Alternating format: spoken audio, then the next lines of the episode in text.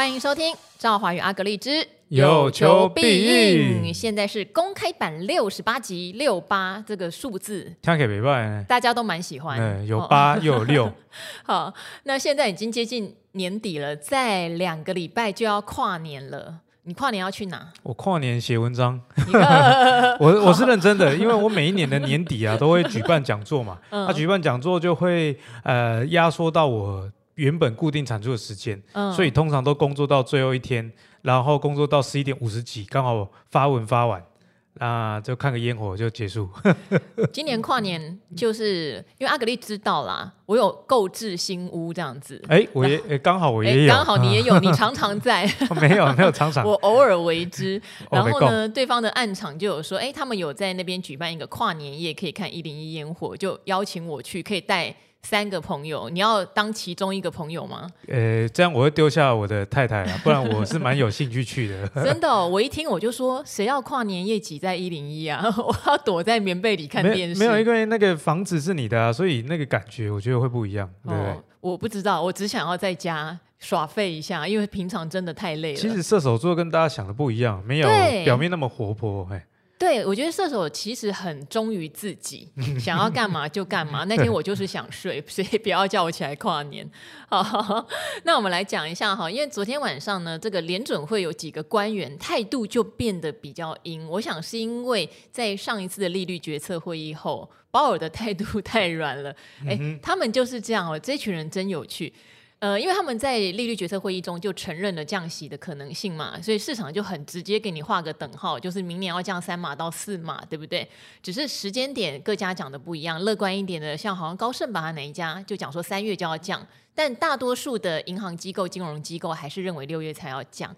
昨天晚上一讲。其实就呈现有一点叫做股债同跌的状况，嗯、可是台湾今天在盘中是跌的比美股的幅度还要重，对，尾盘再慢慢的拉上来，所以我想有很多人到了今天会有一点点觉得闷闷的，对不对？到底怎么回事嘞？这个本来以为要往万八冲去的那种气势，好像瞬间就被联准会这些官员的谈话又把它冲凉掉了。诶，根据我自己的研究了，因为我刚好也在准备展望明年的讲座嘛，对，所以什么时候办？诶，就是这个礼拜天，十二月二十四号，台北在台大集思会议中心。如果你是办在跨年夜，我也会去的。真的，真的假的？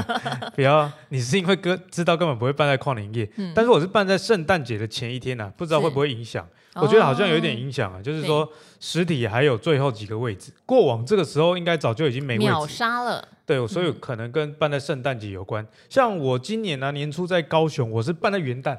哦，你就人家看升旗，然后别人来看阿格力这样。对，但是那天在高雄也是蛮长。嗯。哦，所以呢，我觉得高雄的这个粉丝啊，好像比台北的。认真，台北的人比较会享受生活吧，可能是这样。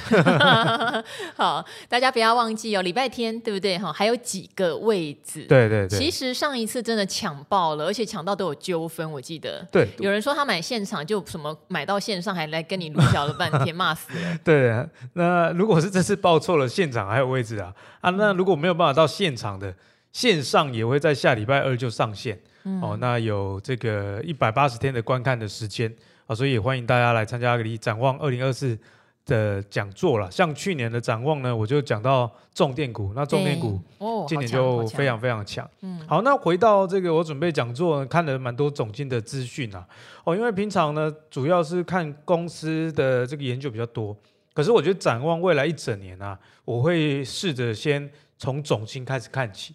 哦，因为方向比努力还要重要嘛。你先把大方向呢看好，我觉得说对于明年啊，整个大的架构策略会比较清楚。那如果以明年来讲啊，哈，我觉得说联准会虽然现在变得人家说比较阴，但是呢，嗯、我我觉得这只是形容词的问题的。你也可以说它没有那么割，这样听起来就比较没有啊、呃、那么恐惧。或者是说明年。以目前，就算它再怎么阴好了，也没有说到会升息。嗯、哦，只是降息的时间点，也许我们就不要变得太乐观，不要去听那些三月就会降这样的言论。哎，我的折扣码还有没有用啊？哎，有有有。好，那我还是要念一下啊。你不要趁机告白。哦、好，好，如果还要报名阿格力线上课程的话，听我们 Podcast 是有一个折扣码，我们会把这个资讯放在我们的说明栏哦，叫做 KD。五二零一三一四，五二零一三一四，讲一次笑一次。好，那这个折扣码直到这个礼拜有效啊，就是讲座结束之后就恢复原价了，哦，再请大家好好的把握喽。好，那展望明年呢、啊，我觉得先不要太过于乐观在所谓的降息这件事情了。哦，大家要想啊，为什么要降息？通常降息是你的真的这个经济开始有一点问题，那这个呃政府为了不让企业啊。在资金的压力那么大，所以才会降息。大家要明白这个逻辑，而不是说哦升太多，所以我就必须得降哦。所以降息有两个条件，第一是说通膨退了，嗯、那不代表说通膨退了它就要降息哦，它还要看说企业的这个经营的压力。好、哦，如果企业开始有一点衰退的状况呢，哦，这种才会发生降息这件事。哦，所以这个大前提先讲给大家听。那联准会呢，在前阵子的谈话之中，明年要降三码了，哦，就是说暗示啊，暗示三码。那市场上呢就非常乐观，有些金融机构就估总共要降六嘛，他就直接给他 double。哇 金融机构就是这样，哦，语不惊人，没人注意你，所以干脆讲刺激一点。对，就是其实他们讲话你要仔细去思考，他们会故意讲的更好，或故意讲的更烂。哦，比方说别人说台股明年会到一万八、一万九啊，如果阿格力开投顾的或者是投信，我就说会到两万。啊，媒体就会报道说阿格力讲说会到两万，嗯，哦，所以有有一些这这样子被媒体关注的意味在啦，哈、哦，好，那所以呢，其实明年我觉得大家不要过于的乐观，但也不用过于的悲观，就是说啊，唱等一下跟大家聊航运，哦，最近货柜航运啊，因为这个红海的危机嘛。哦，说要从这个非洲好望角去走，去绕道，绕远路，嗯、那整个航程可能会多个十天，造成整个运价上涨啦，以及通膨的疑虑再起。那我先跟大家讲啦，就是说，假设通膨又有一点死灰复燃，我认为也是不太会升息啦，就是维持之前联总会的说法，higher for longer，哦，就是我维持在。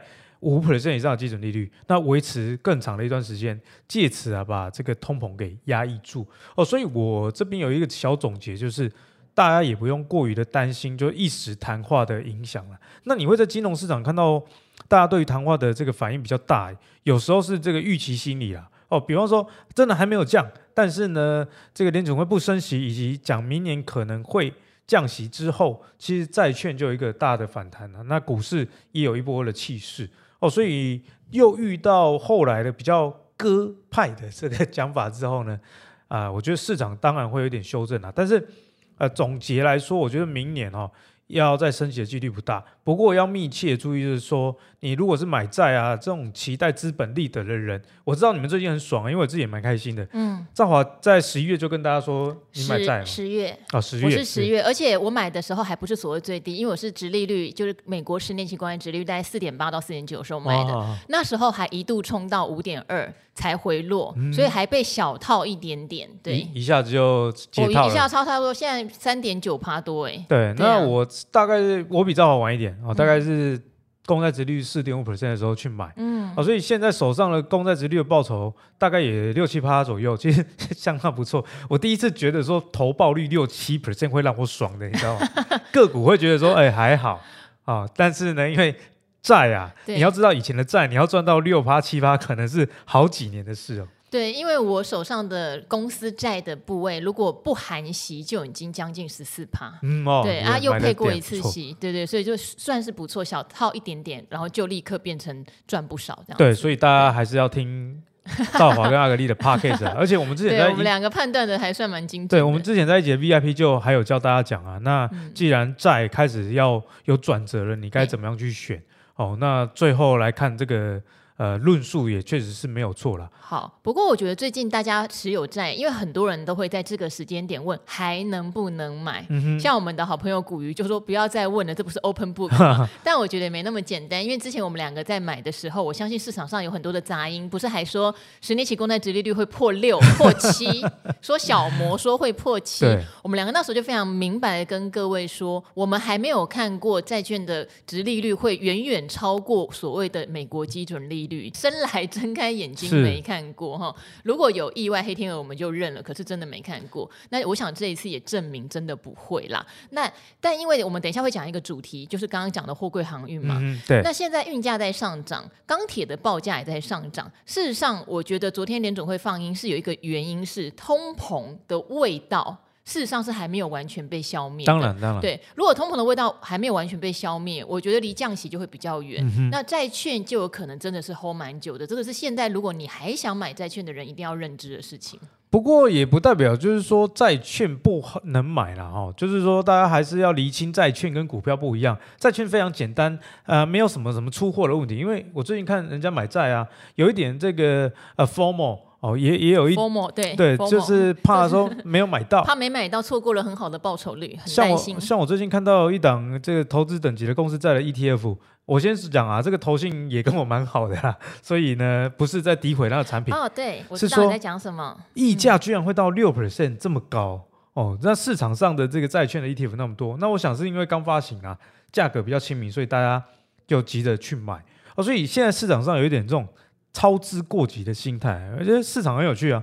之前这个公债值利率到五 percent 的时候，让你买，你就会讲说啊，手上啊，之前呃，这个阿格力说这个债券啊，明年会怎么样怎么样，现在满手都套牢啊，只想啊赶快解套。我最近在看过去的一些留言，但你看现在就已经赚钱，但是在这个时候，大家又变成有点太操之过急了。哦，所以呢，先帮大家下一个结论啊，反正债券就跟基准利率对齐就好了。那你不要过度的去追，因为它不像股价，就是说你买今天涨停，嗯、可能明天又又可有可能涨停，那整个波段可能一个月涨了五十趴都有可能。如果标股在狂飙的时候，债券不是这样子的，不是。好、哦，嗯、它就是说，呃，大家预期未来会降息，那就有一段的套利空间。那一旦这个套利空间被满足之后啊，其实价格就会卡住了。哦，所以大家也不用操之过急啦。哦，那展望明年的债券市场呢？我觉得说，你你说还可不可以买？我个人是觉得说还行啊。哦，只是说那个最甜的那段已经过去了，嗯、但是不代表说未来赚不到，因为我讲嘛，都还没有降息，你就讲说这个已经反应完了，其实还太早了。哦，那我们再回来说这个这个航运的部分啊。哦，今天盘面上其实航运非常强哦。哦，不管是阳明啊，还是长荣。这个股价，还有台华投控，对这个股价都非常非常强。是像二六零三长长荣啊，这个今天涨五点五元，上涨三点八九 percent。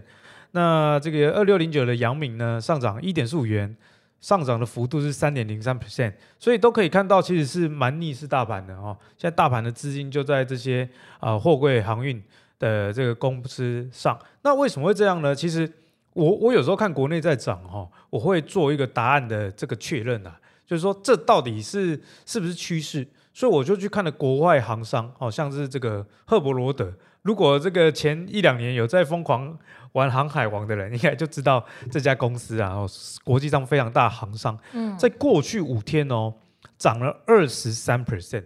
非常非常高，五天涨二十三 percent，好。那马士基啊，这个也是非常大的 哈。对，马士基。对，马士基过去五天涨了十六 percent，哇，也很厉害。所以呢，你从马士基、赫伯罗德再看到这个阳明、长隆，你可以知道说，这个航运的涨价哦，运价的上涨以及航程的这个变长，这件事情应该是真的。那刚好这个十二月又是这个旺季啦，哦，在运送这些。货品啊，或者是贸易啊，啊、呃、这些的旺季，所以也连带使得他们股价气势非常的强啦。好，那再讲到这个货运承揽好了哦，因为阿格力刚好礼拜天要开课嘛，我是不会讲货运承揽的，我只是跟大家示范说，到底产业的研究是有什么用？嗯，哦，比方说这个中飞航五六零九。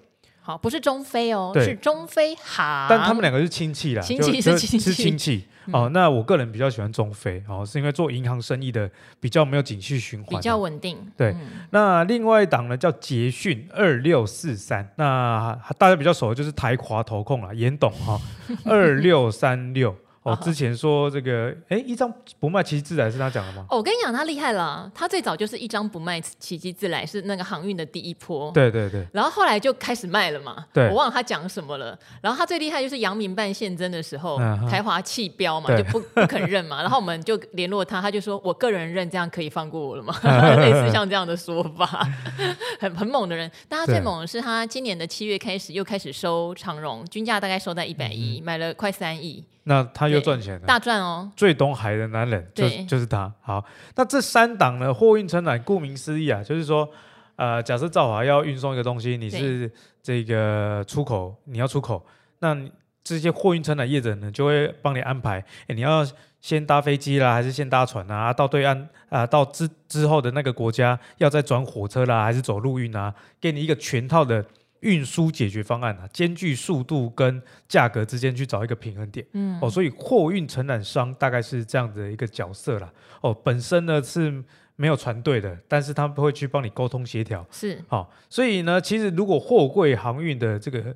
呃，业绩好，承揽商自然也不会差。是哦，那如果说阿格力的，大概两年前，我大概疯狂的讲这些 公司啦，哈。真的，你讲的时候，我就觉得哇，我们两个那时候就在搭配做理财达人秀了嘛，嗯、印象都来了。空运承揽跟货运承揽是不一样的，有海的，有，有海的，有空运的，有空运的，也有陆地的。对。对好，那为什么要讲这个？其实这个族群啊，今天的股价就。蛮蛮分歧的哦，好像二六四三的捷讯啊，今天是跌零点二七 percent 啊，虽然跌不多，但是并不像这个航商啊，这个上涨幅度那么大。那五六零九的长隆航呢，也是跌零点二三 percent 哦，就是小跌啦，绿色啦哦。反观哦，最懂海的这个严董，他的台华投控啊，今天是上涨三点六元，上涨幅度是三点九六 percent，其实上涨幅度还比杨敏啊跟长隆还要再大。哦，那为什么这三家这个货运承揽业者啊的这个股价表现会有不同？其实这个就是你在同族群里面去看股票的时候，你要去看的一点叫营收的比重啊。是，哦，像台华呢，它的海运的承揽啊，占了它百分之七十六的这个营收哦。那这个是二零二一的资料，那近两年应该也差不多了哦，因为他们公布的数据我查得到的，呃，大概是是写到二零二一七十六 percent 的海运，所以。自然啊，这个货柜行有问题，需要涨价，那台华呢就会受惠。哦，如果这个运价上涨，反观啊，中菲行跟捷讯呢，他们的海运的比重啊，分别只有三十六跟二十八，那都有超过六成啊，大概都是六成出头是属于空运的部分。哦，所以这两档反而。股价就没有那么强势，嗯、所以股价其实有时候会透露了真正的产业面跟基本面，当然有时候是炒作了。不过我想在大多数的情况下，其实啊，凡存在必有其道理、嗯、哦。所以呢，如果你是对于这个承揽业者跟货柜航运有兴趣的话，哦，这个台华是比中飞航跟捷讯在海运这个议题上呢是有实质的受惠的。好，那既然这个货柜在涨价，大家又会想到，哎，会不会又发生疫情期间这个通膨非常可怕的一个状况？那为什么要跟大家讲这个呢？因为这也连接到我们刚刚讲的债券嘛。如果你通膨又在一起，那债券是不是要呃这个降息要拖很久？对，虽然这也没差啦，因为目前债券你说殖利率变低了，但其实也还蛮高的，也还有将近四趴嘛。对，以历史的轨迹来看，嗯、而且这个是呃你看得到，也大概比较准确，能后续领到的。嗯。毕竟，像个股，如果你今年有五 percent 的殖利率，按、啊、明年如果公司衰退就没有。但是债券啊，虽然大家买的是 ETF 啦，不是债券本人啊，但是这个利息的变化也不会到短时间有太大的呃这个改变啊。毕竟它这个债券是固定的一个票息票面的这个利率嘛。好，那我觉得不会再发生之前货柜航运狂飙那么久了。嗯，哦，那也不会太影响到通膨。为什么呢？因为虽然这个在短时间我认同啊，在短时间对于股价啦、业绩啦、运价都有所帮助，但是你要知道，现在的这个码头啊，其实不塞的哦。过去的这个疫情期间会有呃运价暴涨的状况，主要还是于在码头工人确诊休息哦。那那时候的飞机也不能飞，所以飞机本来叫飞机送的啊，有一些也部分拿去海上送了哦，多重的原因。可是现在。发生这个红海的危机，它毕竟啊，就只是一个单一的要素去影响整个市场哦，所以我的结论是说，呃，如果是有在玩这个航运啊、货运承揽的人，短线上你玩一玩 OK 啦，啊，你就看你的技术分析跟你筹码掌握的能力，但你你不要去做梦说，哦，真的会像疫情期间哦，这个。长荣飙到两百以上，哦，阳明也在两百以上，万海甚至那时候更夸张的情况，我倒不认为会影响啊。所以，如果你持有债券的人，你也不要因为呃最近的这个货柜航商造成这个通膨疑虑啊，让你心里又开始有一些奇怪的想法，你就只看基准利率这样就好了。嗯，好，所以这边的话，我也认同阿格力讲的，我觉得这一次的货柜航运要复制那时候二零二一年，因为不管是塞港哦，或是大家疯狂囤货的奇迹，是不太有机会啦，所以自己。我觉得真的要去设定好你要的一个所谓的停利点。如果真的已经在船上的话，好，比较，我觉得搞不好用技术面来设定会比较好。因为基本面我们现在看不到它第四季财报到底会赚多少钱，现在是财报的空窗期，只能揣测会比可能第三季或者第二季赚更多，这个是可能有的。好，例如说像三雄里面的万海，它今年都还没有办法转亏为盈哦，就是在赌这个第四季，所以看不到的情况下，我个人就是比较保守，建议会用技术线型来做操作啦。好，那今天的话呢，呃呃，我们就这个债券的市场，对不对？还有就这个航运，包括承揽业的部分，跟大家说了一些说明哦。那如果如果大家想要知道更详细，包括说像最近很多人在问我们两个资产怎么配置啊，好像觉得呃美股台股都到了高档区，现在我们的资金要往哪边走？这个在我们的 VIP 哈、哦、会把大家这方面的疑问一箩筐非常详尽的分享给大家，所以 VIP 定起来吧。那大家记得要报名阿格力本周的这个实体课程哦，现场见。好，拜拜，拜拜。